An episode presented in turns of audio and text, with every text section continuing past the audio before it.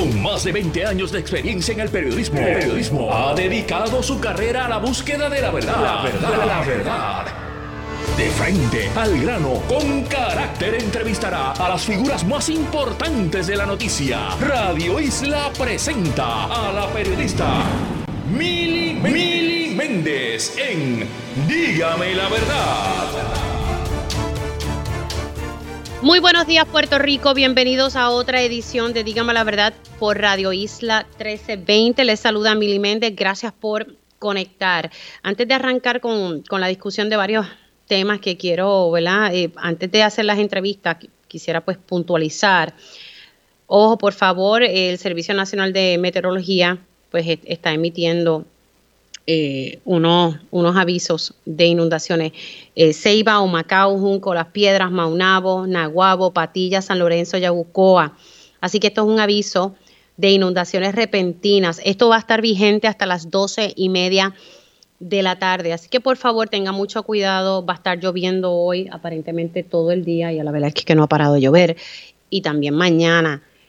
El terreno, ¿verdad? Los terrenos en el país están saturados. Eh, todo esto efecto del huracán Fiona que pasó por Puerto Rico y pues dejó muchas pulgadas de lluvia y al parecer eh, esta lluvia que vamos a estar eh, sintiendo, eh, ¿verdad? que vamos a estar recibiendo, pues va, va a hacer sus efectos, van a hacer sus efectos porque ya, como dije ahorita, el terreno en el país tras Fiona, pues está saturado. Así que va a haber mucha lluvia y hay un aviso de inundaciones repentinas, repito, Ceiba, Humacao, Juncos, Las Piedras, Maunabo, Naguabo, Patilla, San Lorenzo y Yabucoa. Por favor, tengan mucho cuidado en la carretera. Bueno, voy a arrancar y ustedes dirán ay, que, mucho oro a mí, que, que cantaleta tiene con Family First. Pues sí, voy a seguir con la cantaleta. A mí cuando me da con algo, pues insisto con eso. Hace un año atrás, yo hice una investigación sobre el Departamento de la Familia la escasez de personal. Y luego en esa investigación me voy enterando y aprendí en el proceso esta regulación federal de Family First que obliga a que Puerto Rico realice unos cambios en el departamento de la familia, especialmente en el área de maltrato de menores, unos ajustes que hay que hacer. Y Family First eh, exige muchos cambios, pero entre ellos le voy a decir uno genérico. Eh, antes de remover a un niño de su hogar, el sistema quiere que se atienda el núcleo familiar, ¿verdad? Que la familia sea ese primer entorno, que tratemos de, mantener ese niño en ese entorno familiar, ¿verdad? Si es posible, darle toda esa ayuda emocional, todo ese apoyo psicológico a la familia para que ese menor permanezca en familia o en un o, o, en hogares de crianza, ¿verdad? Estamos buscando ese núcleo, ese calor familiar antes de removerlo y meterlo en un sistema, ¿verdad? Básicamente, pero son muchas otras cosas que, no voy a entrar en, detalle. Se supone que como parte de este cambio de Family First, se supone que se cambiara, se enmendara la ley de maltrato. Esa es la ley 246. Hace tiempo supone que esto se hiciera. Para esta misma fecha, el año pasado, estaba en la legislatura, se estaban llevando a cabo vistas públicas, estaba arrancando ese proceso. Yo dije, bueno, pues esto se va a tardar un poquito porque esto no es como quitarse una media y la he hecho en el hamper. No, no, no, no. Son muchos los cambios que hay que realizar y esto pues se tiene que hacer en diálogo con el Departamento de la Familia. Supimos que en diciembre la secretaria de la Familia estuvo en los medios y recuerdo porque la entrevisté aquí que esta ley había que aprobarla porque si no iba a pelear fondos federales, taca, taca, taca. La realidad es que los fondos federales se pierden. Eh, de la forma como se reciben estos fondos es mediante reembolso. Tú implementa el cambio, tú me dices a mí, pues mira, yo implementé este cambio, yo tengo acceso a estos fondos, reembolsame lo que he invertido en estos cambios que tú me estás exigiendo. Y mediante reembolso se, se solicita este, este dinero federal. Resulta pues que continuó el proceso legislativo. Recuerdo haber hablado con la senadora Rosa Mar Trujillo en aquel entonces, donde el gobierno federal le había dicho a ella que ellos necesitaban que se aprobara esa legislación, pero que todavía no estaban en peligro los fondos. Se quedó que para febrero o marzo de este año esa legislación se iba a aprobar. Recuerdo en el verano que le di seguimiento al tema y por una cuestión de lenguaje, ¿verdad? Una cuestión de un lenguaje, habían diferencias entre Cámara y Senado. Esto fue a comité de conferencia. Finalmente ayer eh, le doy seguimiento a este tema y resulta que, pues sí que el Senado aprobó el comité de conferencia, estuvo de acuerdo con los cambios y chichijá, pero en la Cámara no. Y yo me pregunto por qué en la Cámara de Representantes todavía no han aprobado una legislación que es crucial. Entonces después nos lamentamos y nos llenamos la boca de, ay, nuestros niños que son maltratados. Pero ¿y qué están haciendo para que esto no ocurra y para que entonces los trabajadores sociales eh, tengan mejores condiciones de trabajo y no tengan que estar manejando 40 o 45 casos? Usted se imagina manejando 40 o 45 casos de maltrato de menores. Y estos son los casos que se llegan a atender. La carga de trabajo, y estos no son casos eh, sencillos, estamos hablando de seres humanos que hay que atender no solamente al menor que está siendo maltratado, sino al núcleo familiar completo. Con razón, los trabajadores sociales ya no quieren entrar al departamento de la familia. El departamento de la familia está teniendo serios retos para contratar trabajadores sociales. Con razón, ya muchos profesionales no quieren estudiar esta carrera. Se les paga mal. Hay unas condiciones sumamente incómodas de trabajo. ¿Quién trabaja así? Llegando a la casa drenado para entonces bregar con los problemas personales de uno. Así no se puede. Entonces yo veo como que todo está aquí como que no veo ningún tipo de preocupación en torno a este tema, o por lo menos públicamente no lo he sentido. Entonces, cuando vemos que maltratan a un niño y que tal vez eh, eh, esto no fue atendido por el departamento, ay, es que imagínate, el departamento de familia no atendió, pues que no tiene los recursos, pero entonces, por otro lado, el departamento tiene que ser más vocal. Tiene que ser más vocal. Y la Cámara de Representantes, ¿por qué no ha aprobado este comité de conferencia? ¿Qué es lo que está pasando? Ya yo solicité información sobre ese detalle, pero quiero repetir, porque me parece importante tener las cosas ahí. Ayer entrevisté a la senadora Rosamar Trujillo. Voy a repetir dos sonidos de la entrevista de ayer. Vamos con el 226, que ella explica que ella no entiende por qué la Cámara no ha aprobado este comité de conferencia. Pues mira, hasta el día de hoy te tengo que informar lamentablemente que todavía está igual, en el mismo en el mismo trámite, esperando porque la Cámara resuelva. Esto ya fue aprobado tanto en el Senado y el Comité de Conferencia ya fue también firmado por, por la Cámara. Falta que la Cámara coja el, el proyecto y lo lleve al piso para votación. Pero la Cámara ya aprobó. Eh, el Comité de Conferencia. Comité de Conferencia que en el Senado fue aprobado con 23 votos a favor, uno en contra ¿verdad? Y tres personas ausentes, incluyendo a favor de, de, estas enmiendas, incluyendo a la senadora Joan Rodríguez Vélez y todo el mundo. Así que desconocemos qué está pasando en la Cámara, que esto, y sobre todo, algo que me preocupa es el silencio de, la de, de una secretaria que fue tan vocal para que esto se moviera y hoy está tan silente, tan callada. Eso me preocupa también. A mí también me preocupa, eh, y secretaria. Y ya estoy haciendo gestiones, no he podido contactar, o sea que no he podido dialogar con el oficial de prensa del Departamento de la Familia, pero estoy en esas gestiones porque me gustaría sentarme de verdad con ella, dialogar sobre el particular, porque al final del día lo que buscamos es soluciones. No, no es meterle caña, como dicen por ahí, es sentarnos y ver qué podemos hacer para resolver la situación y que esta legislación no ha sido aprobada, que es sumamente importante porque cambia prácticamente la ley 246 de maltrato de menores. Pero ¿qué pasaría si esto no se aprueba? Porque al gobierno federal se le dijo, dame hasta marzo, febrero, nosotros vamos a cumplir, dame un break. Vamos a escuchar qué fue lo que dijo la senadora Rosamar Trujillo.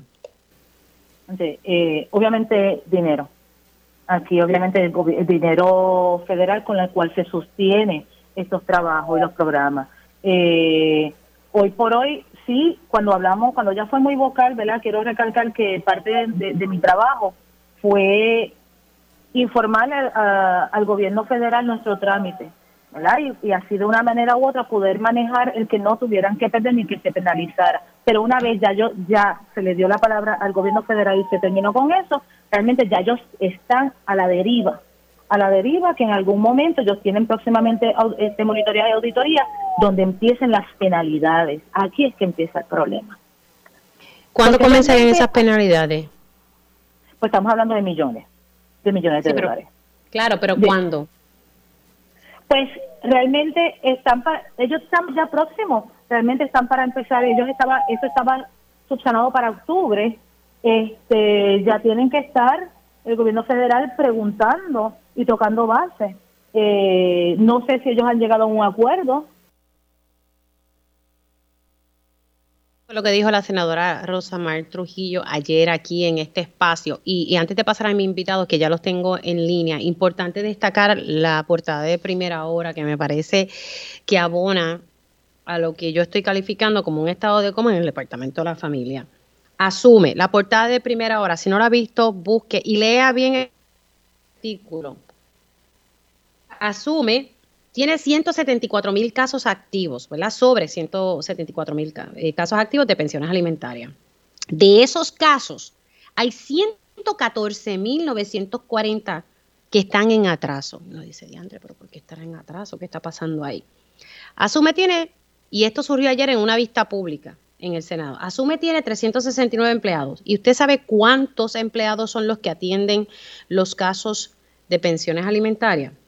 148. 148 son los empleados que están atendiendo los casos de pensiones alimentarias. Y la carga de trabajo que tienen estos empleados son entre 1.100 a 1.800 casos. Cada empleado, y esto salió en la vista pública donde se estaba evaluando el, nombramiento de la persona que va a estar a cargo de Asume, o que ya está en ese puesto. ¿Sabes lo que es 1.100 y 1.800 casos? Una un solo empleado. Claro, hay una escasez de personal, pero yo me pregunto, ¿se está contratando ese personal? En el artículo se señala, y lo que indicó la administradora de Asume es que está en ese esfuerzo de contratar eh, personal adicional. Yo creo que aún contratando ese personal adicional no va a ser suficiente para atender eh, este atraso, esta acumulación de pensiones atrasadas que no se han procesado. Y estamos hablando que hasta en la oficina de presupuesto tienen solamente dos empleados. Así que, mientras tanto, sobre 21 mil menores esperan por su chavito, ¿verdad? Por ese dinero que el padre o madre tiene que pasar y que se tramita a través de Asume. Imagínate, 1.100 a 1.800 casos por empleado. Yo digo, ¿pero qué está pasando aquí? ¿Por qué aquí nadie está alarmado por estas cosas? Tengo en línea telefónica, y, esto fue un junte sin querer queriendo, como decimos por ahí, al representante Héctor Ferrer Santiago, quien pues precisamente ahorita emitió unas expresiones sobre el particular. Buenos días, representante, ¿cómo está? Muy buenos días a ti, Mili, y a todos los que escuchan. Un placer estar compartiendo junto a ustedes la mañana de hoy. Y tengo al representante Jesús Manuel Ortiz, presidente de la Comisión de Gobierno. Buenos días, representante, ¿cómo está? Buenos días, Mili. Buenos días, compañero Héctor, la gente que nos está escuchando.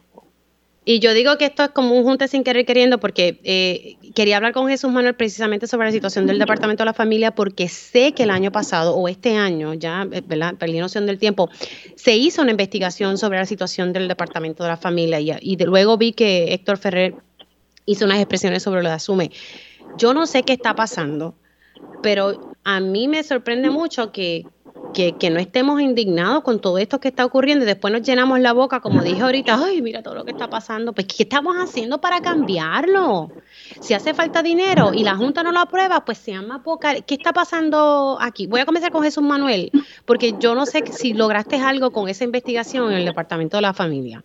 Pues mira, nosotros como parte de esa investigación, que fue específicamente dirigida al tema de los casos de maltrato de menores, recuerdo, ¿verdad?, que, que lo hicimos en la Comisión de Gobierno, radicamos un proyecto, el compañero Denis Márquez y yo, para decretar una, una emergencia en el tema del maltrato de menores y obligar al Departamento de la Familia y de Salud a, comenzar una serie de acciones a raíz de esa declaración. Ese proyecto tenía una vista pública eh, hace dos semanas, pero coincidió con el huracán Fiona y tuvimos que cancelarla y se está recalendarizando, me parece que para la próxima semana o la, o la, o la de arriba, porque nos parece un proyecto importante que tenemos que abrir la discusión. Siempre sabemos que hay un tema fiscal aquí que va a salir a, surgir, a resurgir, ¿verdad?, en cualquiera de estas discusiones, pero me parece a mí que el, el, asunto del Departamento de la Familia, en los distintos aspectos, ya sea el tema de las pensiones y específicamente que fue el tema que, nos movió a nosotros a, a radicar este proyecto, que es el tema de los casos de maltrato de menores, eh, es una emergencia que tenemos que atender lo antes posible porque hay niños ahí que incluso están eh, sus vidas corren peligro si el, gobierno no hace lo que le corresponde hacer.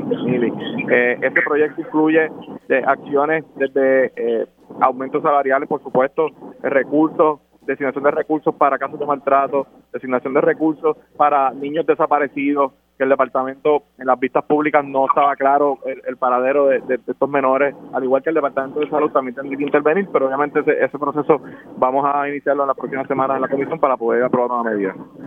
¿Cómo, eh, ¿Cuál es el número del proyecto? Entiendo que es TC33, si no, si no me equivoco el, el número. Eh, lo radicamos Denis Márquez y yo, sí, 1333, eh, en la Cámara de Representantes. Ok. Hay unos proyectos en el Senado que también buscan un aumento de salario. Me imagino que eso tal vez se podrá armonizar si ambos cuerpos se ponen eh, de acuerdo, pero la verdad que... Yo no quiero enfocarme, perdóname, solamente que es un tema de aumento salarial. Eso, eso es uno de los asuntos importantes porque afecta el reclutamiento, pero el proyecto lo que busca es que con esta declaración se activen una serie de, acciones para atender eh, de manera urgente la situación. No, es que estamos, en mi opinión, esta es mi opinión muy particular, estamos en un estado de emergencia hace tiempo y no hemos hecho nada. Y si el problema es la Junta de Control Fiscal, vamos a comenzar a hacerle frente. Ahora paso al, al, tema sobre Asume. Yo veía este artículo y lo leía y lo leía y yo decía, es que no puede ser, hermano, de verdad que yo me pregunto, ¿qué funciona aquí? Eh, usted, eh, representante Héctor Ferrer, sacó un comunicado sobre este particular. ¿Qué es lo que usted está exigiendo? Bueno, eh, estamos exigiendo que el gobernador se ponga ese sombrero eh, de gobernador y que provea los recursos necesarios e instruya a la agencia a poner al día estos casos, porque a todas luces lo que estamos viendo es un maltrato institucional por parte del gobierno de Puerto Rico, que es el encargado, eh, en este caso de esta agencia, de velar de que se cumpla con que ese dinero llegue a los menores y el Estado tiene esa responsabilidad eh, de velar por el derecho a la vida de los menores, pero también por el mejor bienestar de los menores, menores y si existen casi 115 mil casos en donde las pensiones están atrasadas, eso quiere decir que posiblemente estos niños estén pasando hambre.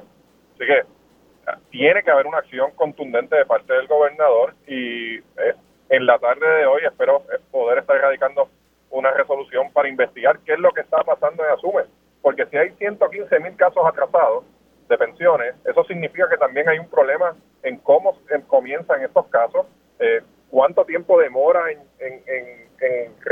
resolver estos casos, eh, si hay una falta de personal, dónde es que está la falta del personal, eh, por qué no se han realizado acuerdos colaborativos con las escuelas de derecho para establecer oficiales examinadores o con las escuelas o con las universidades para atraer estudiantes y que, hagan, y que puedan hacer sus prácticas y poder eh, tramitar casos de una manera más ágil. Así que hay que ver el, el macro, pero el gobernador tiene la capacidad en el día de hoy de establecer eh, y ponerse su sombrero que, se supone que tenga y, y, comenzar a resolver esta crisis y que en la Asamblea Legislativa vamos a estar pendientes y podemos ser y seremos una mano amiga para, para el gobierno para agilizar estos casos. Yo de verdad que, que esta escasez de personal, de verdad que esto se pudo haber resuelto hace tiempo, pero como pensamos que el gobierno es enorme, qué sé yo, a menos que, que tengamos demasiado personal administrativo y los de confianza y no tengamos lo que realmente se necesitan para estos puestos, especialmente para tener los manejadores de estos casos y no tener a una persona con mil casos. ¿Para quién se le ocurre? Ahora, para poder pasar al otro tema que quería dialogar con ambos, les pido de favor que verifiquen por que todavía en la Cámara de Representantes no se aprobó el informe de comité de conferencia sobre los cambios a la ley de maltrato de menores que lo obliga a Family First. No sé por qué eso todavía se quedó en la Cámara, en el Senado se aprobó. Sé que hubo un problema, issues de lenguaje, eh, y que pues habían sectores conservadores que tenían su reserva tenía entendido que eso se había resuelto. ¿Qué pasa? Que todavía la Cámara no se ha puesto las pilas para aprobar una legislación tan importante como esa. O sea, vamos a esperar a que el gobierno federal comience a imponer multas y no podamos pedir el reembolso de unos fondos federales a, este tema. Nada, les dejo esa asignación. estoy comunicándome con el portavoz, que es el encargado de, establecer cuáles son los calendarios, así que voy a estar comunicándome con el representante Ángel Matos, que es el encargado de, de bajar los proyectos. Ah, pues mire, pues dele, dele, otra llamadita porque yo también lo, lo, llamé. Pero bueno, vamos al otro tema, que es el Partido Popular Democrático. Precisamente hablaba el lunes con, con, el representante Ángel Mato, quien me adelantaba aquí que se iba a estar publicando las enmiendas al reglamento y que el 13 de noviembre en asamblea pues se iba a discutir este tema. Ahora, eh, según una comunicación, ¿verdad? Expresiones autorizadas tanto, ¿verdad? De distintos líderes del PPD que incluyen tanto al representante Héctor Ferrer eh, y al representante Jesús Manuel, ya que los tengo en línea. Aquí se dice, las enmiendas del reglamento literalmente tachan el derecho de los populares a votar por su presidente. También extienden el término del presidente actual hasta diciembre del 2023. Precisamente esa pregunta yo se la hice al representante Ángel Mato y él me dice que no y que se va a llevar a cabo la elección de febrero. ¿Qué es lo que está pasando aquí? Porque, ¿verdad? Algunos dicen que no y otros dicen, pues no, no, no, si esa elección de febrero se va a llevar a cabo. Representante Jesús Manuel. Bueno, eh, precisamente el primer problema es que eh, aquí se han estado dando distintas versiones sobre el efecto de, la, de las enmiendas.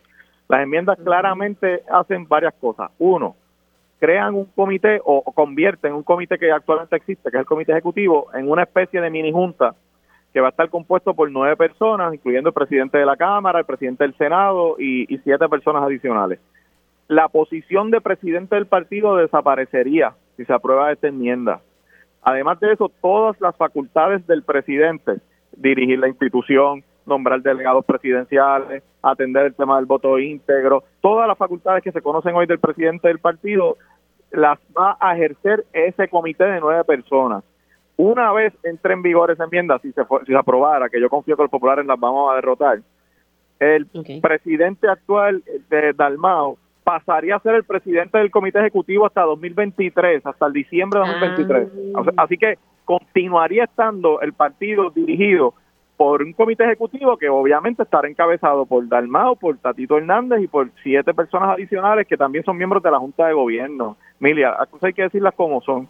Los, ese, esas enmiendas le quitan el voto a los populares, extienden el término del presidente, y le dan las facultades a ese comité de nueve personas, todo eso sin que los populares en las urnas se expresen por quién debe ser su presidente. Por esa razón. ¿Y por qué Ángel Matos dice que se va a llamar una elección en febrero?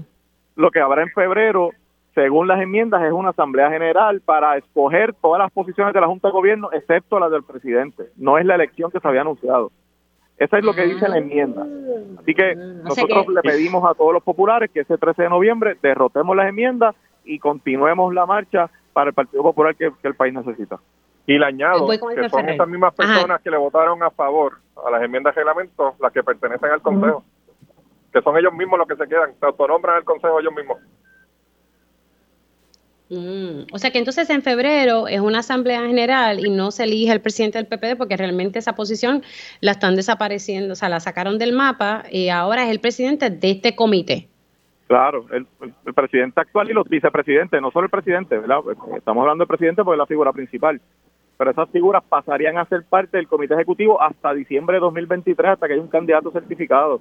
Eh, y evidentemente, pues lo que hacen es que extienden ese término del, presidente y los vicepresidentes y eliminan la elección.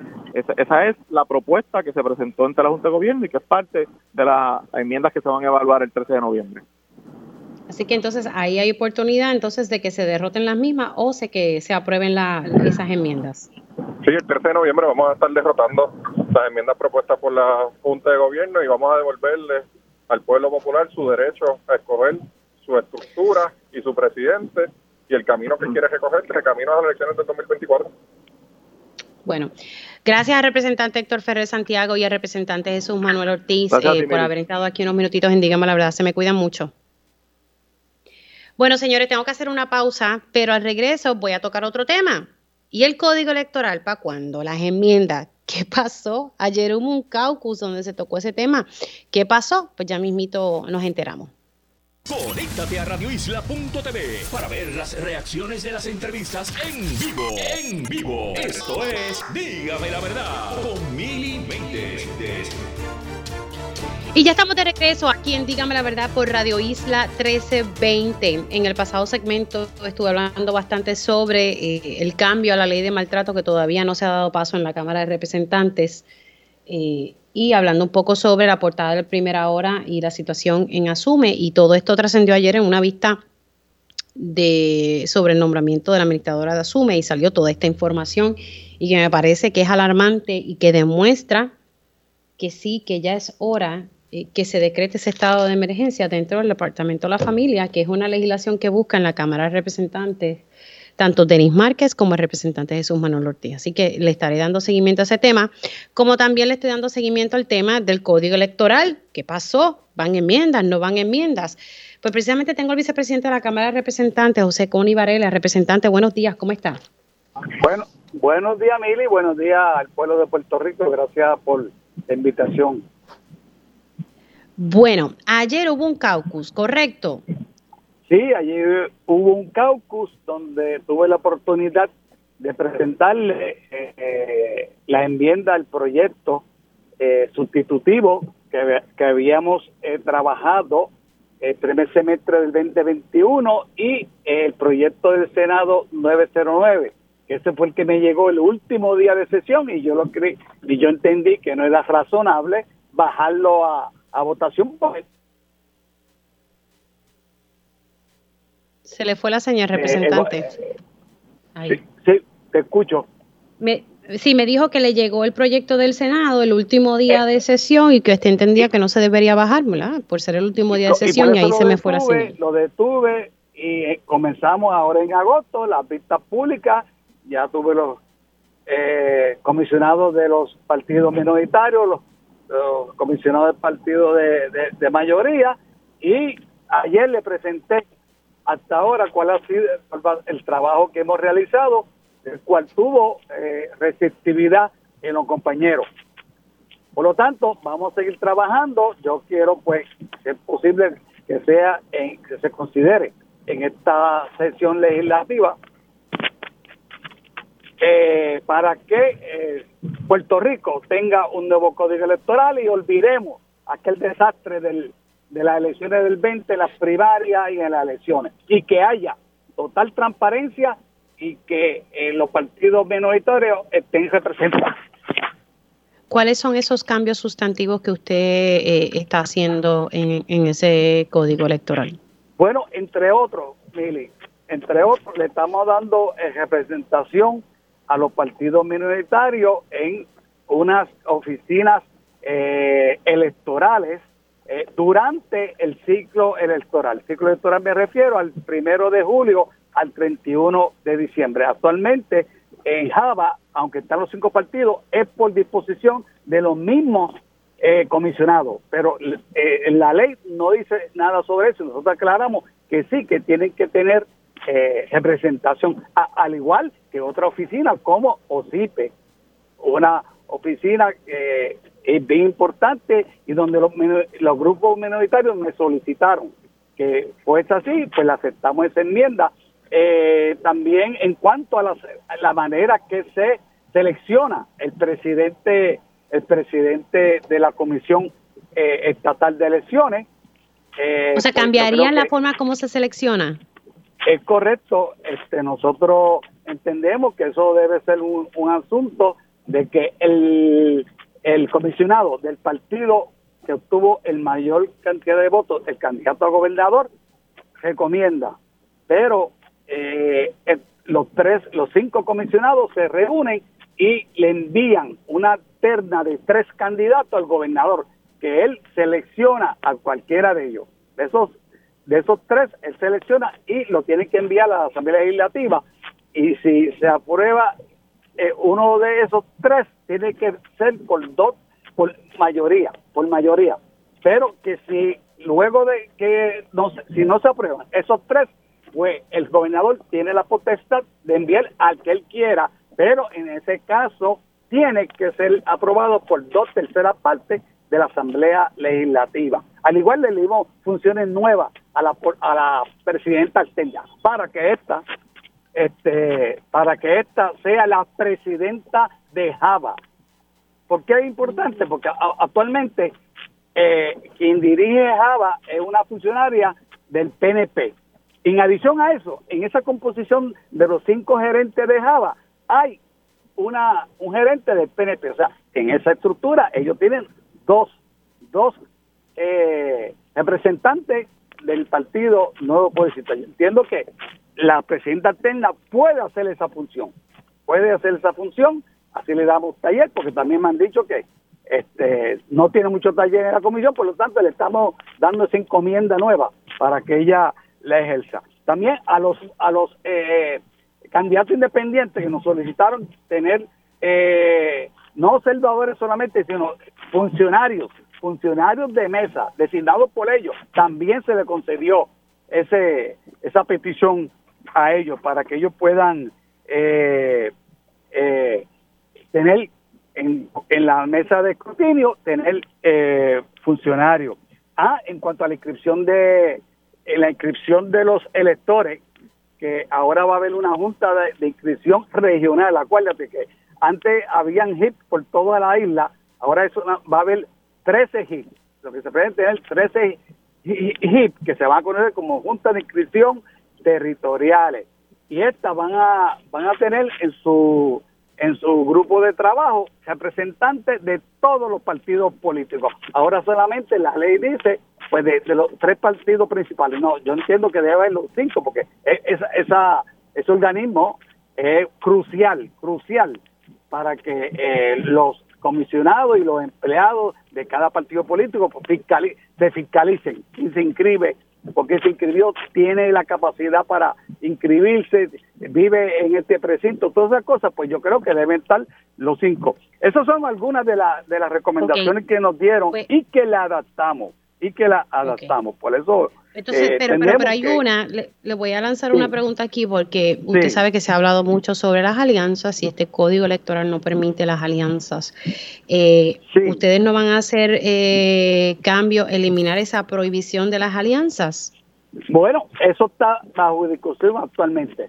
Hay algunos que los favorecemos, hay que, pero yo tengo un, una delegación que ha participado activamente en la confección de este proyecto sustitutivo y que lo que hemos decidido que vamos a continuar, vamos a continuar la discusión sobre ese tema. No está cerrado eh, ese tema en la delegación del Partido Popular. Pero te quiero adelantar. ¿Hay diferencias dentro del PPD sobre eso, representante? sí, hay, hay diferencia y te quiero decir que por lo que yo he podido hablar con los compañeros, la mayoría de los compañeros no se inclinan a aprobarla no se inclinan, ¿no? Aún así, no tomamos una determinación, sino vamos a continuar, eh, vamos a continuar la discusión, el análisis sobre esa propuesta para ver si se incorpora o no. Pero o sea que, no hay no hay no hay no hay respaldo, vamos a decirlo así, no, hay respaldo eh, para este eliminar esa prohibición de las alianzas y las candidaturas, ¿verdad? Eh, en alianza. Correcto, correcto. En este momento no hay receptividad a esa propuesta. Ay, señor. Cosas cosa ¿verdad? Eh, usted sí lo, en su carácter, usted sí lo, lo avala. ¿Perdón? ¿Usted sí lo avala? Yo creo en eso, yo creo en eso, yo lo siempre he sostenido, yo voté a favor de eso y creo que eh, en 2013, pues creo que eh, en la democracia que estamos viviendo, y en la cómo se mueve el mundo, pues eh, todo aquí se puede unir para unas eh, unir esfuerzos, unir voluntades y adelantar causa. Pues yo creo en eso. Bueno, hay, tengo que contar y eh, con la delegación mía para que se pueda aprobar, ¿no? Y, quiero ser realista, pragmático en cuanto a esa, en esa discusión. Ya, ya me tengo que ir a la pausa, pero eh, ¿cómo quedó, si hubo algún cambio sobre cómo se van a llenar las vacantes? Porque imagínese usted con toda esta situación, de, por ejemplo, de, alcaldes que fueron arrestados, se llenaron las vacantes, ¿cómo se van a llenar esas vacantes? Eso se va a dejar a, a disposición de lo que se establece en el Código Municipal. Actualmente, actualmente hay una legislación que se aprobó en la Cámara, que se aprobó en la Cámara y que está en el Senado, en el Senado. Eh, allá eh, el proyecto 1299 de la Cámara, si mal no recuerdo, y allá lo están evaluando de la, manera que, van a suceder a los alcaldes que renuncian o que son este, acusados por corrupción y demás. Eh, pero ese orden lo va a establecer en el, se va a establecer en el Código Municipal, en el Código Municipal y no en la ley electoral. No en la ley electoral. Sí. Representante, gracias. por eh, haber entrado unos minutitos aquí. ¿Cómo no? Siempre Cuídese mucho. A ustedes, ahí escucharon al vicepresidente de la Cámara de Representantes, quien ha tenido a cargo pues hacer las enmiendas al código electoral. Eh, aquí el PPD, y es la verdad, el PPD dijo que esto lo iban a eliminar. Nada, al final del día hicieron enmiendas. Ya ustedes escucharon las enmiendas que hicieron, pero una que es importante, eh, pues no hay, no hay consenso, no hay, no hay receptividad no se inclinan en aprobarla. Hay diferencias sobre eso en el PPD. No se va a eliminar la prohibición de las alianzas que, ¿verdad? que tiene el código electoral. Pues nada, así hemos avanzado. Ya ustedes lo escucharon de José Conivare, la vicepresidenta de la Cámara de Representantes. Hacemos una pausa. Y si usted demandó al gobierno, ¿qué va a pasar con eso ahora? Eh, la Junta quiere desestimar esas demandas, pero ¿qué hay nuevo? Ya mismito le explicamos. Conéctate a radioisla.tv para ver las reacciones de las entrevistas en vivo. En vivo. Esto es Dígame la verdad con Mili Y ya estamos de regreso aquí en Dígame la verdad por Radio Isla 1320. Si usted en un momento dado estableció una demanda contra el gobierno de Puerto Rico eh, por distintas razones, yo me pregunto, ¿está en peligro su demanda? ¿El dinerito que usted está reclamando como parte de esa demanda? Pues la Junta de Control Fiscal, y esto lo discutimos en este espacio hace unos meses atrás, y yo cuidado si casi un año atrás, donde la Junta quería desestimar esas demandas. Pues, pues dijeron, mira, que en el 2017 se estableció una quiebra y hay que desestimarla, pero bueno, se desestiman tal vez desde que se sometió la quiebra, no las que estaban corriendo antes. Esa era la intención de la Junta. La pregunta es, ¿qué va a pasar ahora? Tengo al licenciado Rolando Manueli, experto en la ley promesa, para que nos explique qué va a pasar con esos recursos ahora. la jueza Taylor Swain emitió ayer, ¿verdad? Eh, unas expresiones y quiero pues que el licenciado me lo explique, eh, como él siempre sabe hacerlo, un poquito, ¿verdad? En arroz y habichuela.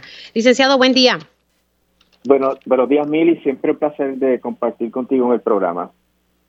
¿Qué es la que hay con este tema aquí? Sí, es un tema un poquito complejo. Vamos a dividirlo en, varias etapas. Número uno, los que tenían reclamaciones antes de que se radicara la quiebra del gobierno en mayo del 2017, esos quedaron paralizados por el stay, la paralización automática que emite el tribunal cuando se radica una quiebra y esas personas tuvieron que radicar un proof of claim y esperar que el gobierno les pague luego de que se confirmara el plan de ajuste de la deuda. O sea, esas demandas que, se sometieron antes del 2017, en mayo, queda, sí quedaron paralizadas.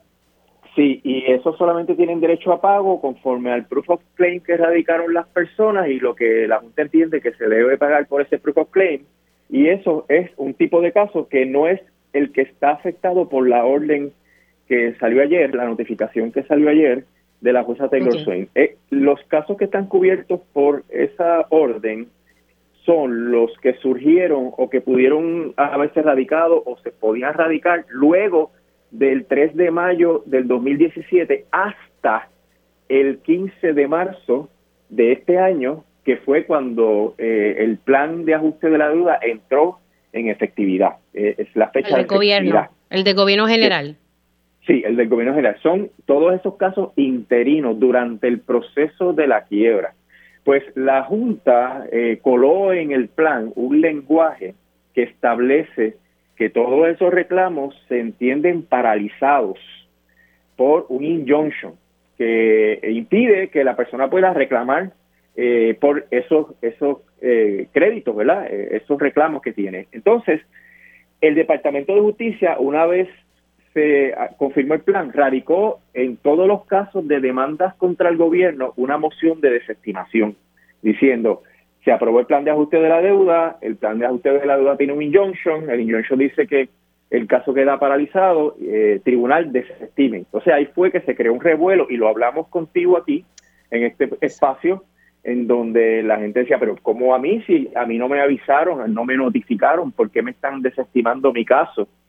Y entonces eh, eh, a nosotros, al bufete, nos contrataron dos clientes, un abogado que tenía una demanda de derechos civiles en Mayagüez y una persona que fue despedida eh, discriminatoriamente y que el caso está en la Corte Federal, para pedirle a la jueza Swain que extendiera el término, porque el día 13 de junio venció el término para radicar cualquier reclamo administrativo, que era lo que decía el Departamento de Justicia que había que hacer, reclamar, hacer una reclamación ante la jueza Taylor Swain de que se pagara esa, esa reclamación. Se sometió, la jueza contestó, nosotros replicamos y salió la orden en donde la jueza aclara con mayor detalle cuáles son los casos que estarían exentos de esa paralización y cuál es el trámite que hay que seguir para hacer un reclamo de gastos administrativos y extendió la fecha para hacer ese reclamo que había vencido el día 13 de junio, la extendió hasta el año 2023, eh, permitiéndole a los que no fueron notificados que pueda radicar una solicitud para que la Junta determine si le va a pagar. ¿Hasta qué mes del 2023, licenciado? Ah, eh, fecha exacta, 18 de enero del 2023. Entonces, para que quede claro, esto sería a las personas que tienen un reclamo de contra el gobierno central en el cual eh, pues les radicaron una moción de paralización y que no había sido notificado previamente por la Corte de Quiebra sobre esta fecha límite que venció el 13 de junio. Si usted no fue nunca notificado de esa fecha del 13 de junio, entonces le aplica esta extensión que dio la jueza hasta el 18 de enero del 2023. Pero lo más importante en todo este proceso es que hay un tipo de caso, Mili, que no es estaba exento del injunction del plan y por tanto estaba paralizado, que a la luz de los planteamientos que hicimos nosotros ante la jueza, eh, se abrió la puerta para que esos casos puedan continuar litigándose en los tribunales. Y son los casos de las demandas de daños y perjuicios que se radican al amparo de la ley de pleitos contra el Estado, que básicamente cuando hay un accidente, pues me caí en un hoyo, este, eh, no, había barrera y me fui por el precipicio. Todos esos casos que, que vienen de la responsabilidad civil del gobierno, eh, dentro de unos límites que hay de 75 mil o 150 mil, dependiendo del caso, del incidente, pues esos pueden continuar. Y eso, eso es un grupo grande de casos, porque contra el gobierno se radican muchas demandas de daños y perjuicios que están eh, cubiertos.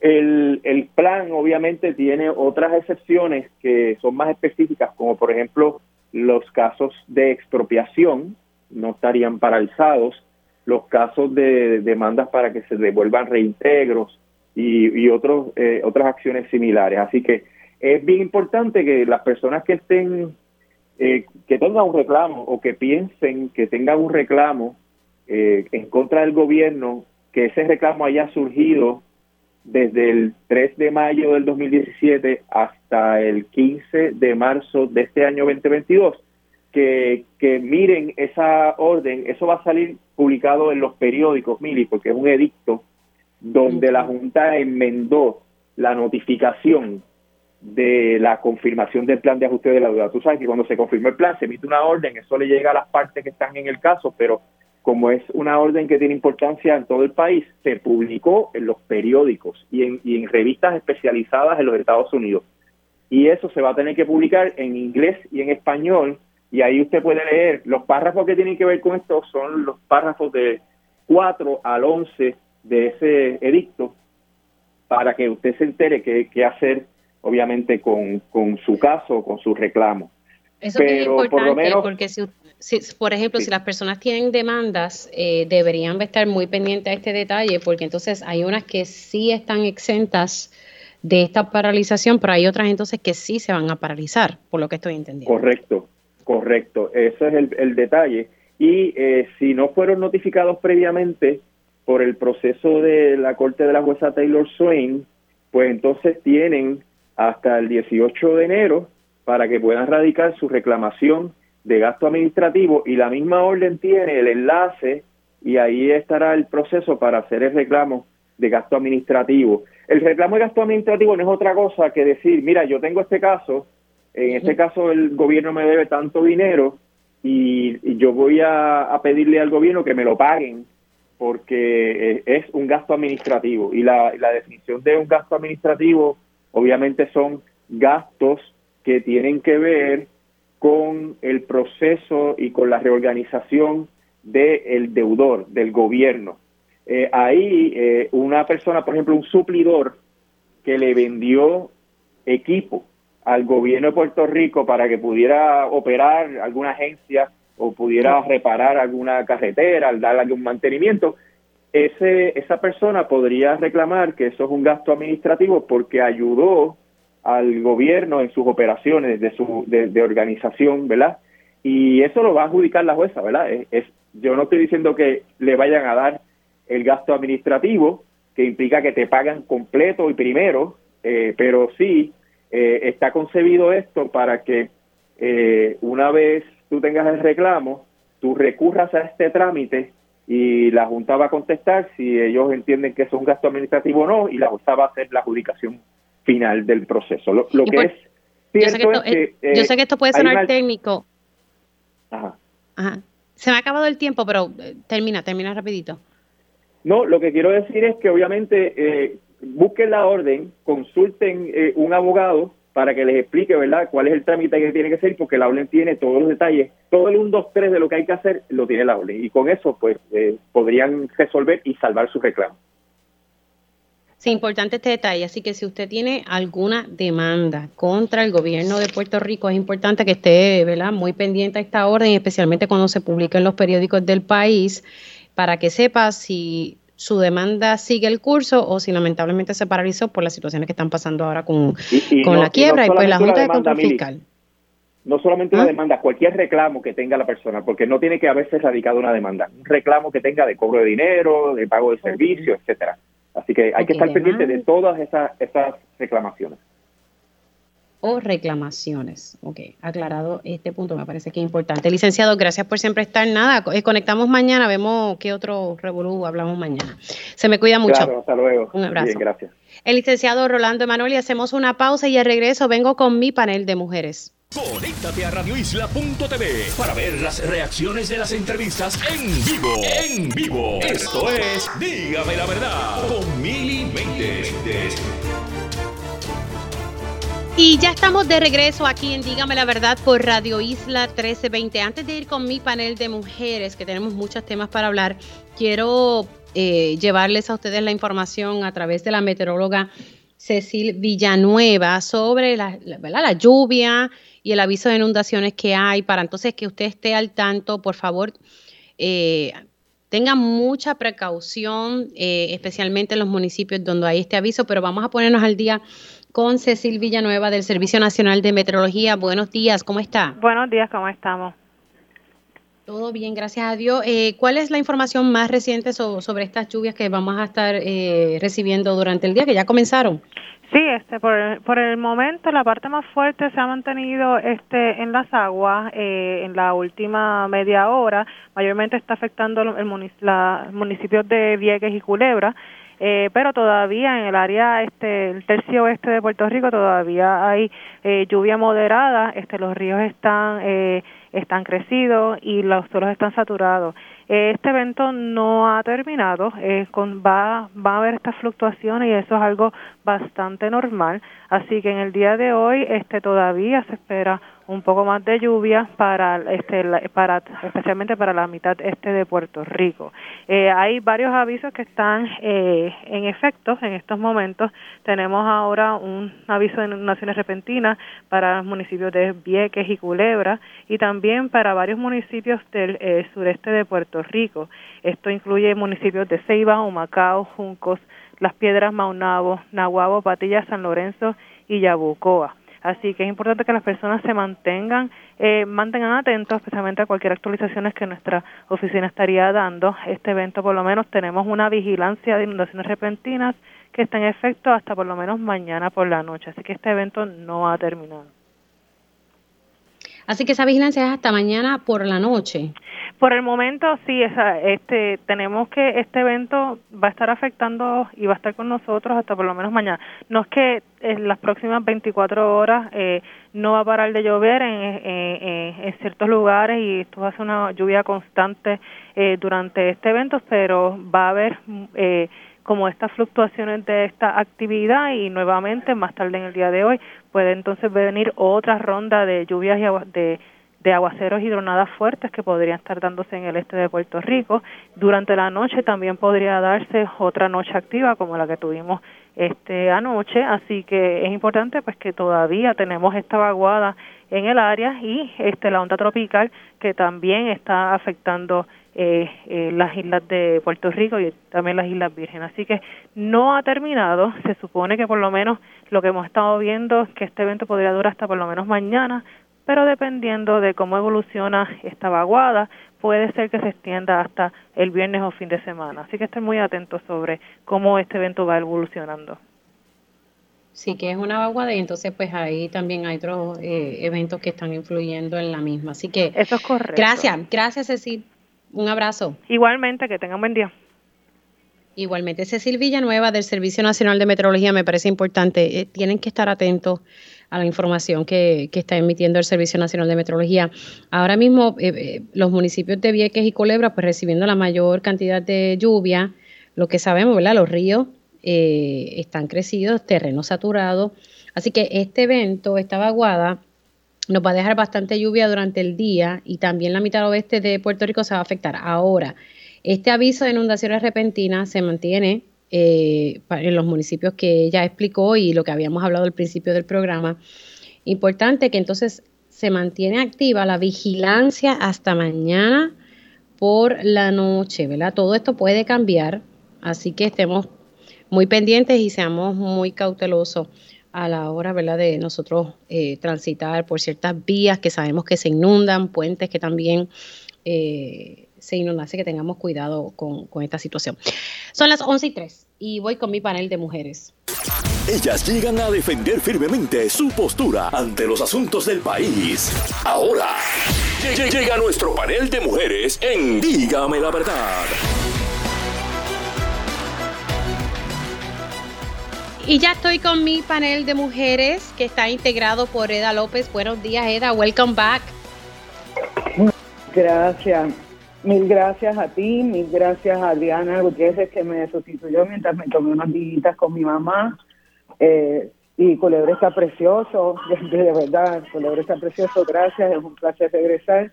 Saludos a las compañeras y a la radio audiencia. Y tengo a la licenciada Amarilis Pagan. Buenos días, ¿cómo estás Amarilis? Muy buenos días, muy buenos días, Mile. Un abrazo para ti, para Eva, para Carmen y para las personas que nos están escuchando. Y la licenciada Carmen Lebrón. Carmen, ¿cómo estás? Buenos días, Mili. Buenos días a las compañeras. Les envío un abrazo cargado de cariño a todas, a los radioescuchas, a las que nos escuchan también. Con mucho cariño, aquí estamos en el día de hoy.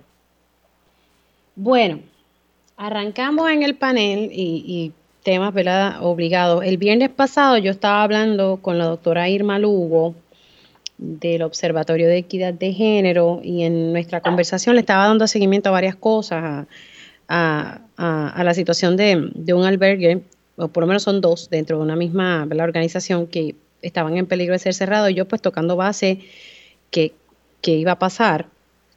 Eh, seguimos hablando y cuando empezó a darme las estadísticas me dijo, bueno, Mili, en, los feminicidios, ¿verdad? El término general, ya sobrepasamos eh, la cantidad del año pasado. Entonces, surgieron los eventos del fin de semana y yo pues la llamo nuevamente el lunes y le dije, ponme al día con las estadísticas y referente al feminicidio íntimo, ¿verdad? Que es esta muerte, este asesinato que se da a manos de una pareja o expareja, donde una mujer muere dentro de unas circunstancias de violencia doméstica. Ya superamos, me dijo, el año pasado cerramos en 12, este año, por, lo que va, en este mes, ya son 14. Si en efecto lo que ocurrió ayer en Río Piedras, que ya se está investigando, ¿verdad? Eh, como si fuera un feminicidio, pero hay que esperar que se termine la investigación porque hay muchas incongruencias y, muchas cosas que no hacen sentido, pero eso se está investigando. Eh, por lo que entendí ayer de la Procuradora de las Mujeres Interinas bajo el protocolo de feminicidio, pues hay que esperar a ver si ya estamos en 15 o si, o si se queda en 14. Pero quería tocar este tema con ustedes. Eh, voy a dejar que ustedes fluyan porque hay varias cosas que yo me pregunto. Eh, ¿Cómo vamos con, lo del comité PARE? Escuchaba a, la, a, la, oficial de cumplimiento que dicen que ellos están velando que se implementen estos protocolos y todas las sugerencias que ha hecho el comité PARE. Eh, que también me decía la procuradora de las mujeres ayer que hay que implementar la carta o el currículo de equidad de género o perspectiva de género, aunque ya sabemos cuál es la postura del, secretario de Educación en torno a ese tema, pero que ya es hora que eso se esté implementando. Eh, por otro lado, cómo se manejó el caso del presidente de fútbol, quien asesinó a, esta, a, esta mujer, se me fue de momento el, nombre y pido excusa, pero tú sabes, uno veía unos comentarios en las redes sociales que uno dice, madre mía, ¿qué está pasando? Pero bueno, eh, son muchas cosas las que están pasando y, yo digo, estamos en medio de un estado de emergencia y que hemos logrado, que hemos alcanzado. Voy a comenzar con Amarilis. Eh, para que me ponga al tanto, ¿verdad? Y después eh, voy con Carmen y después con Eda. ¿Verdad? Pueden hablar de, de, los, de los temas que he planteado, pero yo creo que todo como que se agrupa, aunque, ¿verdad? Se pueden dividir ciertas cosas, pero, pero nada, me, levanté en, el fin de semana muy triste con todas las noticias que, que hemos que, tenido que reseñar, porque yo digo, estamos avanzando, ¿dónde estamos? Comienza contigo, Amarilis. Pues mira, Mili, precisamente en el día de hoy nosotras vamos a emitir un comunicado de prensa y le vamos a escribir al oficial de cumplimiento y al gobernador para aclarar que el comité PARE no existe desde agosto. El oficial de cumplimiento sigue hablando como si PARE estuviera trabajando, pero la realidad es que cuando el gobernador extendió la orden ejecutiva hasta junio del 2023, le extendió la vida al comité PARE por 60 días contados desde finales de junio, así que ya en agosto el comité de PARE se disolvió. que tú me dices a mí, espérate, dale rewind al caso, como decimos en, que, o sea que, ay señor, dame, dame paz. ¿El comité para no existe? El comité para no existe, yo no sé por qué siguen hablando del comité para. Y entonces, bueno, y no existe y fue noticia, Mili, porque cuando el gobernador firmó la orden, eso se dijo en las noticias. Y, y sí, pero si no se le da seguimiento a Marlis, tú sabes cómo funciona esto. Si aquí tenemos una crisis todos los días. Exacto, exacto. Pues mira, el comité PARE expiró a final de agosto se supone que el oficial de cumplimiento emitiera un informe completo con los trabajos del comité PARE para el gobernador. Pero yo dije esta mañana, ya que siguen hablando del comité PARE, a lo mejor soy yo que estoy mal y existe el comité PARE y yo no me he enterado. Pues no, no existe el comité PARE, pero en la página del comité PARE tú, la, tú entras y pareciera que el comité sigue. Entras a ver los integrantes y aparecemos las organizaciones. La realidad es que, que no existe, que no nos estamos reuniendo, que no hay subcomités de trabajo dando seguimiento a lo que se hizo durante este año y medio y que quien tiene la responsabilidad de darle seguimiento a lo que se logró y a lo que quedó pendiente es la oficial de cumplimiento.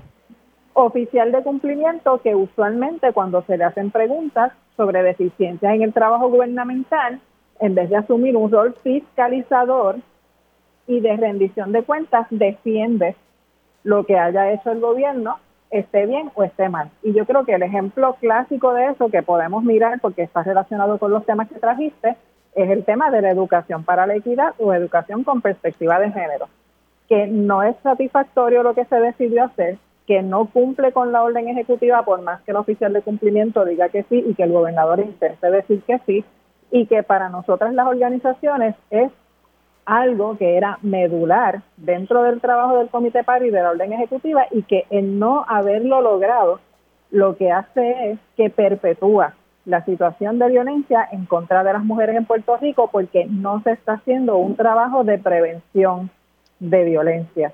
Podemos tener 20 mil policías, mil fiscales, tribunales en todos los municipios, el problema de violencia en contra de las mujeres va a seguir porque esas son medidas que son reactivas, ocurren después que la violencia se ejerció contra las mujeres o después que las asesinaron. Y esas medidas reactivas nunca van a ser un disuasivo para las personas agresoras, porque quien va a matar a una mujer poco le importa ir a la cárcel. Miremos el caso de Iraida Ornedo. El hombre la asesinó y se suicidó. ¿Qué le importaba a él si estaba sujeto a una pena por feminicidio? ¿Verdad? No le importaba porque en ese extremo de las cosas la persona agresora no mide las consecuencias.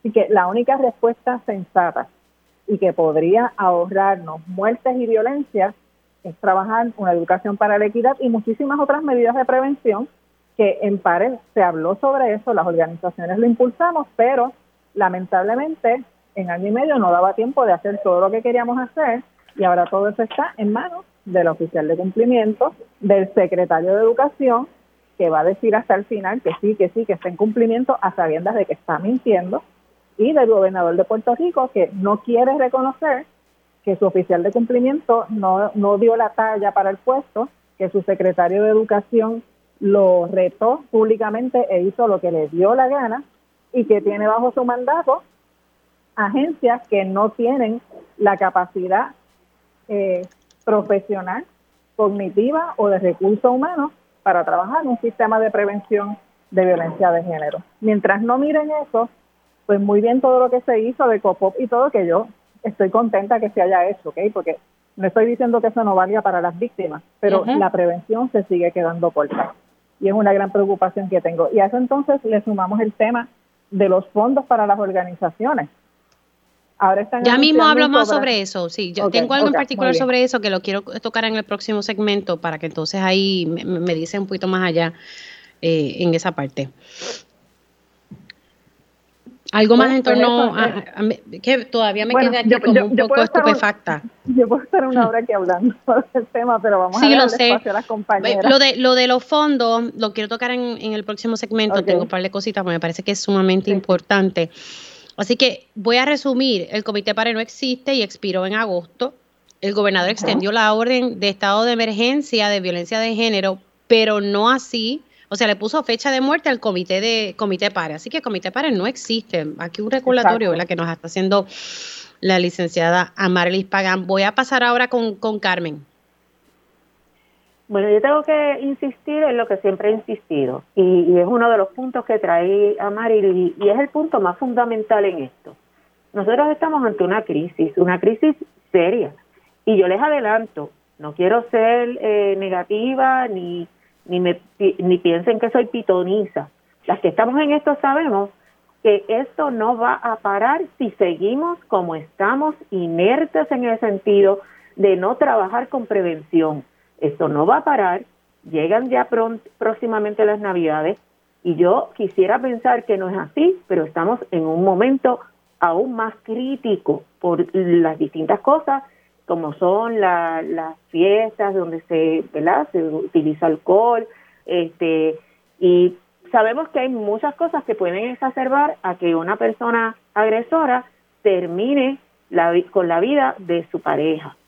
Y en ese sentido, mientras nosotros no veamos con seriedad lo que es la prevención, la educación, sin educación no vamos a lograr nada y la educación se comienza en las escuelas. Por eso era tan importante que se trabajara con la perspectiva de género, que trabajáramos adecuadamente y con seriedad dirigidos a evitar precisamente el que se siga fomentando que un, una, una persona puede tener control sobre otra. Y ahora voy a hablar como hablaría yo en, en los ambientes en que nos movemos. Un hombre sobre una mujer, porque las estadísticas son claras. El que quiere desvirtuar esto lo hace con la idea de que se perpetúe, perpetúe lo que hay actualmente. Hay que hacer cambios significativos en la forma en que estamos educando a nuestros niños y niñas. Hay que hacer cambios significativos en la educación que le llevamos a todas las personas en general, a la población, a los funcionarios públicos. ¿Cuántos casos, y se los digo yo, ¿Cuántos casos no están surgiendo con oficiales de la policía? Casos que muchas veces no se da notoriedad, porque pues a lo mejor la dama decide solamente trabajar con lo que es la orden de protección y en muchos casos no culmina el proceso por muchas razones, porque aunque creamos que no, muchas de las mujeres se la hacen muy difícil porque sigue viendo a esa persona como su pareja. Por lo tanto, se le hace muy difícil que haga que tomar decisiones que tengan algún tipo de consecuencia. ¿Cuál es la consecuencia primordial para un oficial de la policía si la dama pide una orden de protección? Automáticamente queda desarmado.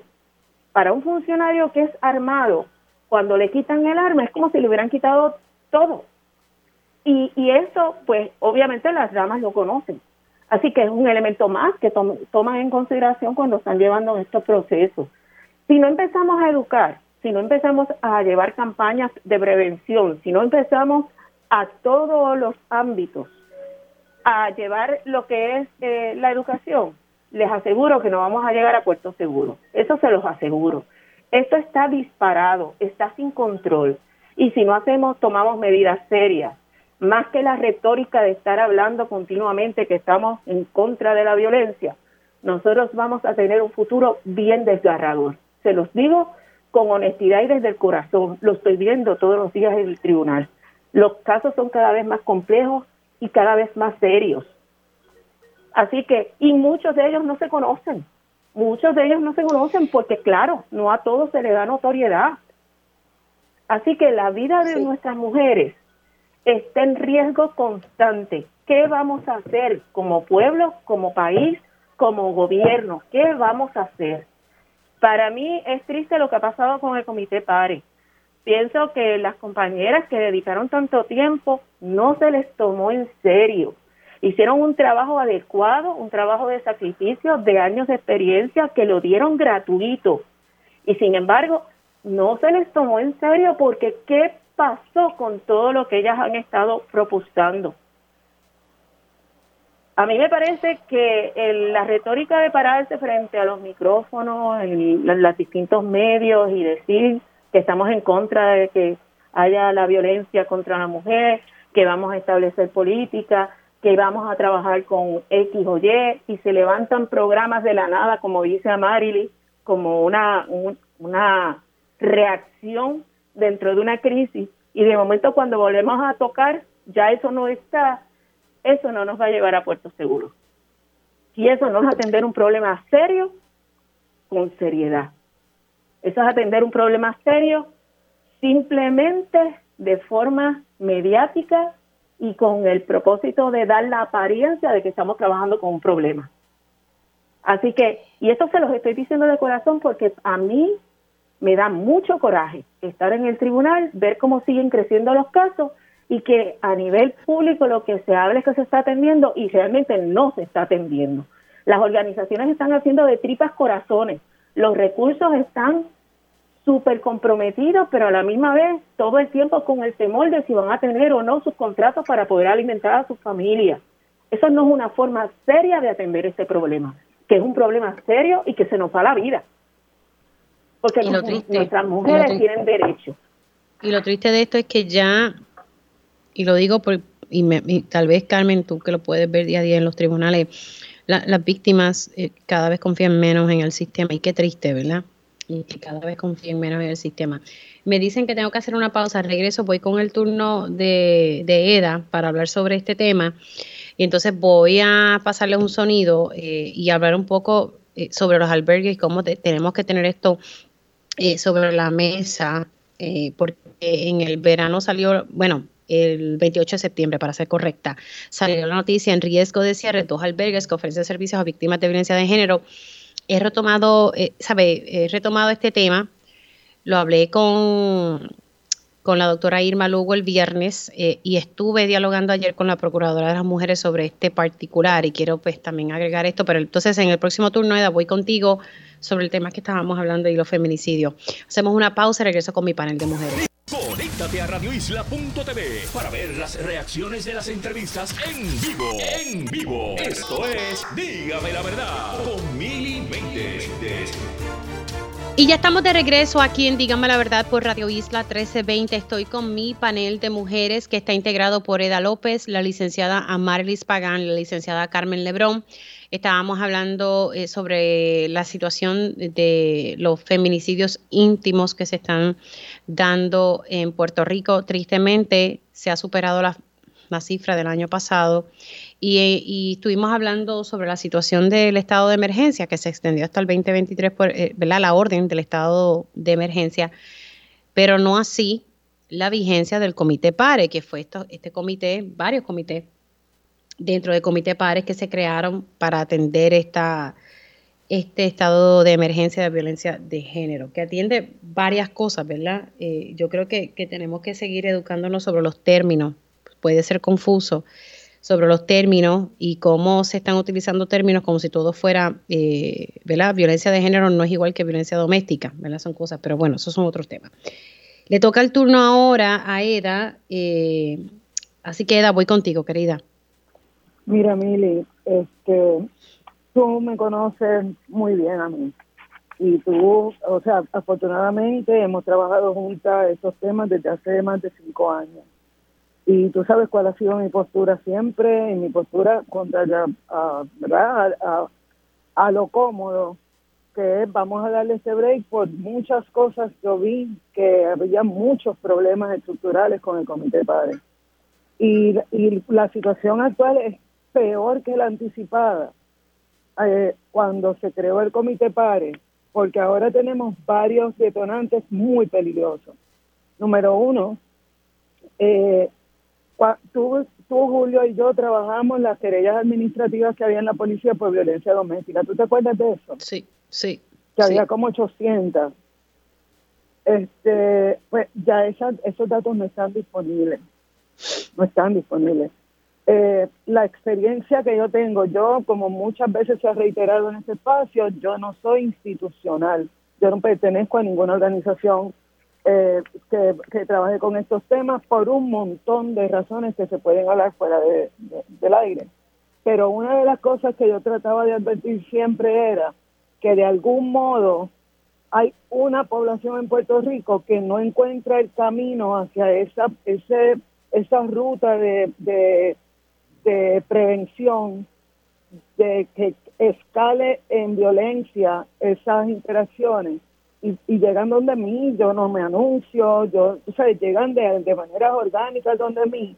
Y que y yo nunca he tenido un foro fuera de este que tú me brindas para poder explicar la situación que yo veo no solo en tribunales, en la policía, en los espacios donde se supone que se brinden servicios, eh, de algún modo llegan donde mí.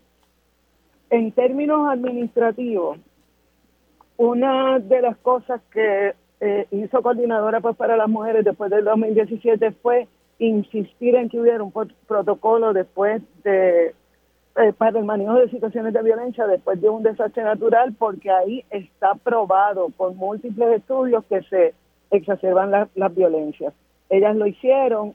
En este en esta ocasión que tuvimos el huracán, yo me quedé boba de que eso no se visibilizó de ninguna manera. Y, y yo temo que esos casos que se están registrando sean además de por todo el sistema que tenemos desconectado, indolente en muchos sentidos, que sea además eh, el resultado de lo que se vive después de un desastre natural. Eh, hay uno de los problemas que a mí me parece que salta a la vista y que es cuantitativo es que el Observatorio de Equidad de Género surgió como un esfuerzo de varias compañeras y organizaciones para poder tener acceso a datos fiables, ¿verdad?, de, de las violencias y las desapariciones.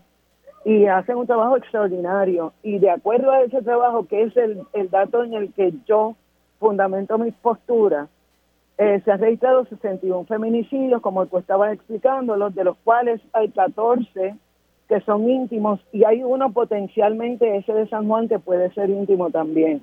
Pero la policía, de acuerdo a sus datos, tienen 41 asesinatos de mujeres en este año. Entonces, a mí, eh, yo no sé qué fue lo que se hizo eh, como parte de los trabajos del Comité PARE, pero el que haya una discrepancia de una tercera parte de discrepancia para mí es fundamental es, algo que denota que aquí hay un síntoma que no se está manejando ni atendiendo. Pero aquí hay otros sectores que tienen que rendir cuentas. ¿Por qué? Está el Estado, está la Procuraduría, está todo el mundo. Eh, pero aquí necesitamos, por ejemplo, hacer comparativas entre los datos que recopilan las organizaciones, los datos que tiene el Estado, no solo en la Procuraduría, en Policía, en Familia, en tribunales, sino eh, crear una, una red, realmente crear una red para poder identificar la situación que tenemos ahora y ver cómo la prevenimos. Eso no se dio. y eso no se ha dado hasta este momento. Y desafortunadamente el modelo sigue descansando en que lo, lo que vaya a hacerse de prevención, etcétera, etcétera, le toca a las organizaciones a quienes les han quitado tantos dinero y de eso podrán hablar las compañeras que tienen ese conocimiento. Pero yo tengo dos, dos puntos que la educación con perspectiva de género es vital. Eh, pero para tener una generación que, que esté sensibilizada acerca de esa de eso eh, la educación con perspectiva de género tienen que pasar 14 años porque es el ciclo verdad de educación de cualquier eh, persona que esté en el sistema público. Pero el problema que yo estoy viendo y esto es algo que yo lo he tratado de visibilizar en múltiples reuniones y en múltiples ocasiones es que quienes están matando no son los nenes ni son los menores quienes, quienes nos tienen en un estado de emergencia real son personas adultas. Y esa prevención, como único se puede meter mano a la prevención en este momento es sentándonos en una cumbre donde haya gente que tiene la experiencia, que tenga la humildad de escuchar lo que estábamos, lo que estamos enfrentando nosotras las que tenemos que ir a los a los tribunales sin un chavo, porque todo esto es voluntario para salvar vidas. Yo no, yo no, lo, no tengo que entrar en los detalles de cuánto eh, yo tengo que hacer y lo hago con amor, pero las víctimas sobrevivientes que, que yo he acompañado saben que lo que se plantea como el modelo aceptado como el estándar es muy diferente, muy diferente a lo que encontramos en, en los tribunales y voy a puntualizar, en los tribunales tenemos personas nombradas por cuestiones político-partidistas que probablemente no necesariamente están ejerciendo la justicia como cuando los sistemas eh, funcionaban un poco. Así que este, a mí me parece que es urgente una cumbre fuera del Estado, incluyendo también a la gente del Estado para que rinda cuentas. Eso es bien importante pero además es más importante, y Carmen, por ejemplo, que va a los tribunales y que me ayuda tanto con, con el acompañamiento de estos casos, que Carmen, que las compañeras que están frente a las, a las eh, unidades de violencia doméstica, no nos cuenten lo que queremos escuchar, sino que nos digan qué es lo que estamos viviendo en los tribunales, en, la, en, la, en las órdenes de protección que no se diligencian, en, el gaslighting que ya se ha normalizado a todos los niveles en Puerto Rico y nadie habla de eso. Y el gaslighting escala hasta asesinatos, ¿saben? El gaslighting puede escalar hasta asesinatos y aquí nadie está hablando de la prevención de maltrato psicológico y de este tipo de maltrato. lo que yo lamento, y con eso concluyo, lo que yo lamento, no por mí, no por mí, porque yo soy una mujer ya retirada, yo tuve mi carrera, yo no tengo ninguna aspiración de que me nombren para nada porque mi trabajo es, voluntario. Pero a mí lo que me lo que me entristece es que cuando yo como persona experta en procesos, con un doctorado en administración de empresas, advertía cuál iba a ser el derrotero del comité PARE, lo que yo recibí fue el repudio, el rechazo y la invalidación de parte de sectores que debieron haber sido más solidarios. Así que yo estoy hablando desde el dolor profundo de que perdimos casi dos años y, y hoy 110 muertas más. Estamos ahora revisando lo que se tuvo que haber eh, eh, discutido desde que el comité comenzó, porque desde que comenzó empezó trastabillando. Y eso a mí me duele porque yo he tenido eh, casos que me las matan casi en las manos y no, o sea, yo, tú sabes cuántas veces a mí me dijeron, lo que pasa es que EDA se opone a PARE, cuando lo que yo estaba diciendo era otra cosa, así que yo lo lamento en el alma y me desgarra, me desgarra que no solo rompimos el récord, que vamos a establecer un récord porque faltan dos meses, así que de verdad que, me desgarra y se, se los digo con mucha honestidad, pero también con mucha frustración porque a mí en este en este en mi activismo nadie me da un chavo ni me ni, me ni me mantiene para yo hacer esto yo lo hago porque yo no tuve puestas donde tocar cuando yo era víctima y yo me convertí en sobreviviente gracias a otras cosas que no fueron las instituciones porque nunca estuvieron abiertas para mí tengo que hacer una pausa. Eh, en, entonces, en el próximo segmento quiero tocar dos cosas, los albergues de violencia doméstica, reproducir Un, sonido de, la Procuradora Interina de las Mujeres y también quiero retomar este tema porque ayer surgió aquí, pero pues nada, que no quiero que se olviden estos detalles. Se supone que en noviembre se lleve a cabo una vista administrativa para dilucidar la querella que la Oficina de la Procuradora de las Mujeres eh, sometió contra el PIB. El PIB ya contestó, eh, eso llegó a la Oficina de la Procuradora, pero ahora está pendiente una eh, vista para entonces ver si le quitan o no la multa que recomienda esta querella. No quiero dejar ese tema a un lado. Hacemos una pausa y regresamos con mi panel de mujeres. Conéctate a radioisla.tv para ver las reacciones de las entrevistas en vivo. En vivo. Esto es Dígame la verdad con Mili y de regreso con mi panel de mujeres integrado por Eda López, la licenciada Marilis Pagán y la licenciada Carmen Lebrón. Quiero tocar el tema sobre los fondos para los eh, albergues que atienden los casos de violencia doméstica, las organizaciones que atienden y dan servicios a, estas víctimas. El nuevo día, el 28 de septiembre, eh, sacaba una información de que estaba en riesgo eh, de cierre dos albergues que ofrecen servicios a víctimas de violencia doméstica. Capromuni 1 y 2, ¿verdad? Eh, y pues que estaban urgiendo, que pedían eh, ayuda tras perder acceso a los fondos del programa Boca. Estuve hablando sobre este particular con la doctora Irma Lugo el viernes pasado. Eh, le di seguimiento ayer con la procuradora de las mujeres interina, Madeline Bermúdez. Vamos a escuchar qué fue lo que me contestó ayer para entonces pasar con, con las panelistas. Exacto, pues en relación a eso ya nosotros eh, en conjunto con, con, la OGP y desde Fortaleza se identificaron unos fondos del, del, del fondo que se había asignado a través del Comité PARE para asignarlos directamente a la organización. Ya se hizo la petición, inclusive desde, se hizo la petición hace ya dos semanas, estamos esperando por la aprobación de la Junta. En el interín de la Junta no aprobar esa petición en estos próximos días, ¿verdad? Porque tenemos hasta el 31 de octubre, estamos claros. Eh, la Oficina de Procuradora ya identificó unos fondos que esos fondos no son otra cosa, Mili, que hacer una, una pequeña reserva de los fondos que nosotros tenemos, dividirlo del potecito y asignarlo a ellos para poder, para que las organizaciones, en este caso son dos albergues de suma importancia que reciben fondos también de, de, la Procuraduría a través de otros fondos, pero sabemos que no es suficiente, o sea, eh, estas organizaciones requieren muchos fondos.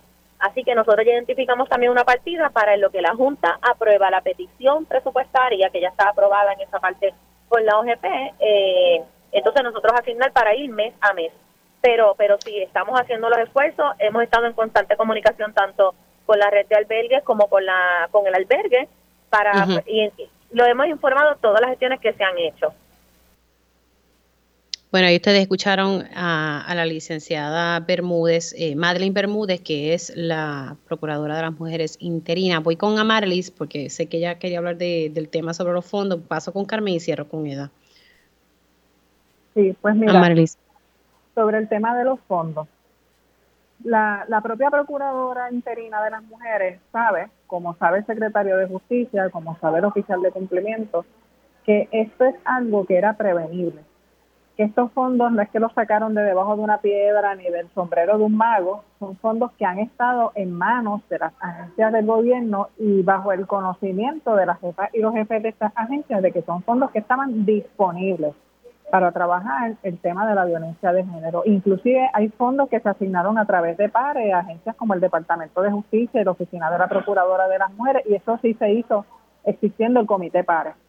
El problema que tenemos es que seguimos viendo una maquinaria gubernamental que más allá del tema de violencia de género, en términos generales, es ineficiente y carente de capital humano con capacidad para tomar decisiones asertivas y a tiempo. Cuando vienen todos estos cierres de años fiscales, que en Puerto Rico tenemos el oficial del Estado Libre Asociado, que es el 30 de junio, pero tenemos el cierre de año fiscal federal, que suele ser el 30 de septiembre, si tuviéramos una sana administración y proactiva, pues ya tres meses antes de esos cierres de año fiscal, el gobierno sabría si tiene sobrantes en fondos que estaban para utilizarse durante ese año fiscal y tendría tiempo de reasignarlos. También la cantidad de fondos federales que se reciben en Puerto Rico por fórmula, como los fondos Boca, los fondos BAUA, son fondos eh, que las agencias aquí pueden predecir, pueden saber qué cantidad les va a tocar cada año.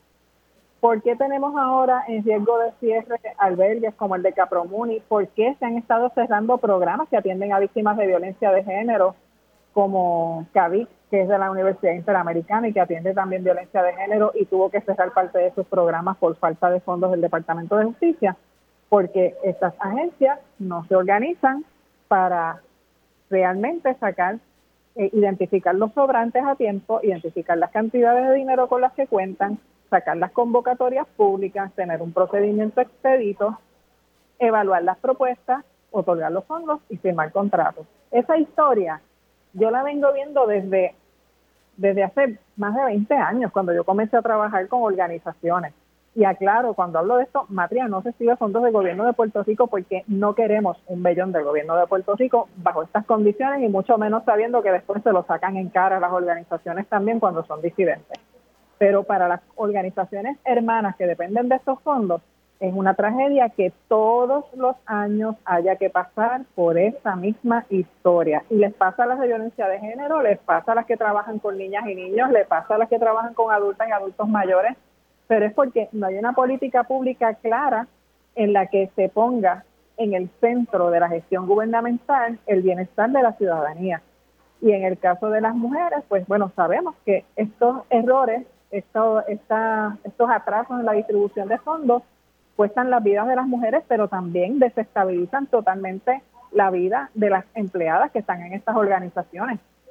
Hay compañeras que todos los años, el 30 de septiembre, las tienen que despedir, se van a sus casas y esperan a que las llamen en diciembre para regresar a trabajar, porque es el tiempo que a veces toma en que una agencia de gobierno acabe de firmar un contrato para que la organización pueda reactivar sus programas.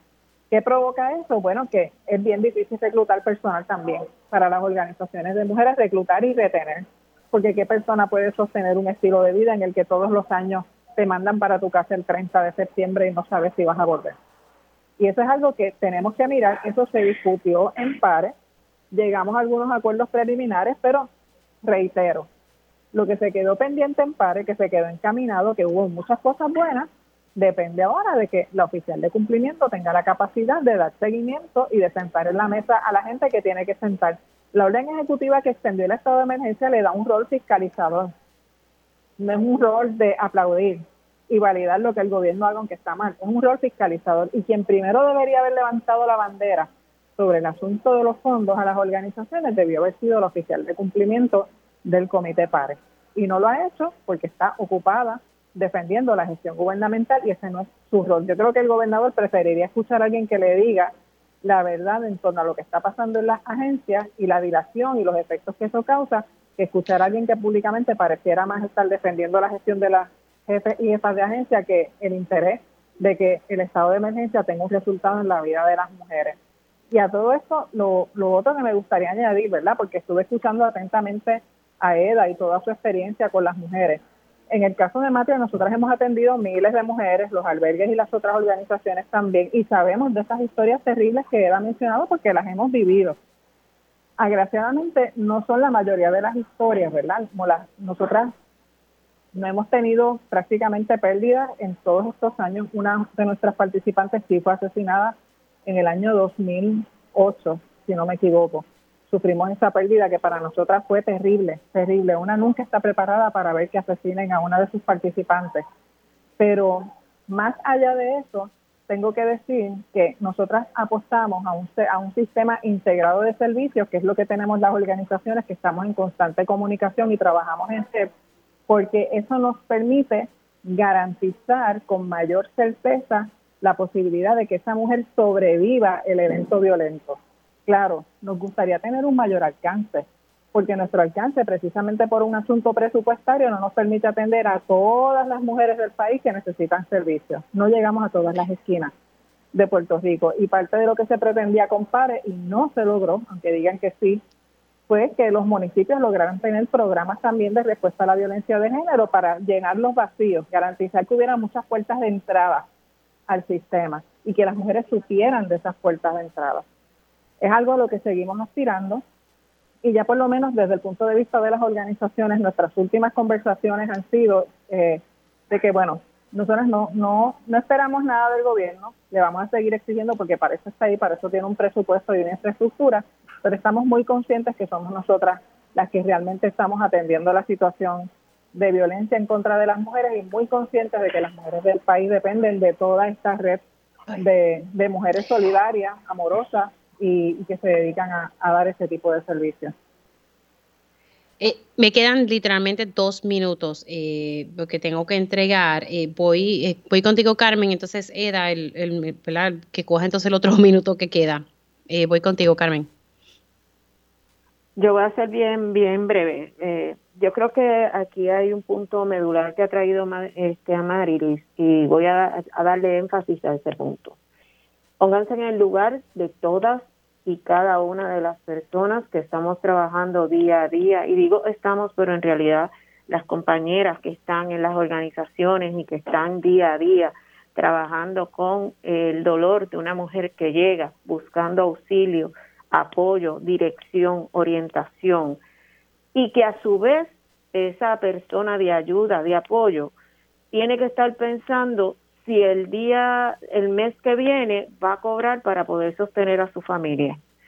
Está, está trabajando con el dolor de una mujer que tiene de frente, pero a la misma vez está lidiando con su dolor en el sentido de cómo vamos a trabajar para llevar alimentos a mi casa. Todas dan la milla extra, todos y todas las que están trabajando todos los días con esto, me consta, dan la milla extra. Las organizaciones dejan la piel trabajando todos los días en dirección a salvar vidas. Sin embargo, la situación económica las aprieta. Claro, muchas han podido reinventarse y han logrado cosas maravillosas, pero en esencia la mayoría de las organizaciones trabajan en el día a día con el compromiso de sus empleadas que indistintamente cobren o no, siguen dando la batalla. Y esto no debe funcionar así si queremos atender un, un asunto tan serio como son las muertes de las mujeres en este país. Carmen, gracias. Voy contigo, Eda, rapidito para entregar e ir a la pausa. Eda. Eda, ¿estás ahí? sí, sí, Estoy, hablando. Este, yo recuerdo, escucho a Marilyn y recuerdo que yo me enteré de esa precariedad para las organizaciones que me recordó lo que hacía Wanda Vázquez en aquellos tiempos cuando le quitaba dinero a las organizaciones, pero yo me entero el 24 de diciembre del 2021 que se habían perdido 80 puestos eh, especializados en manejo de violencia doméstica. Ese fin de semana, entre el 24 y el 27, yo atendí cinco casos de violencia doméstica, dos de ellas de, grave daño corporal. Eh, lo que yo no me puedo explicar.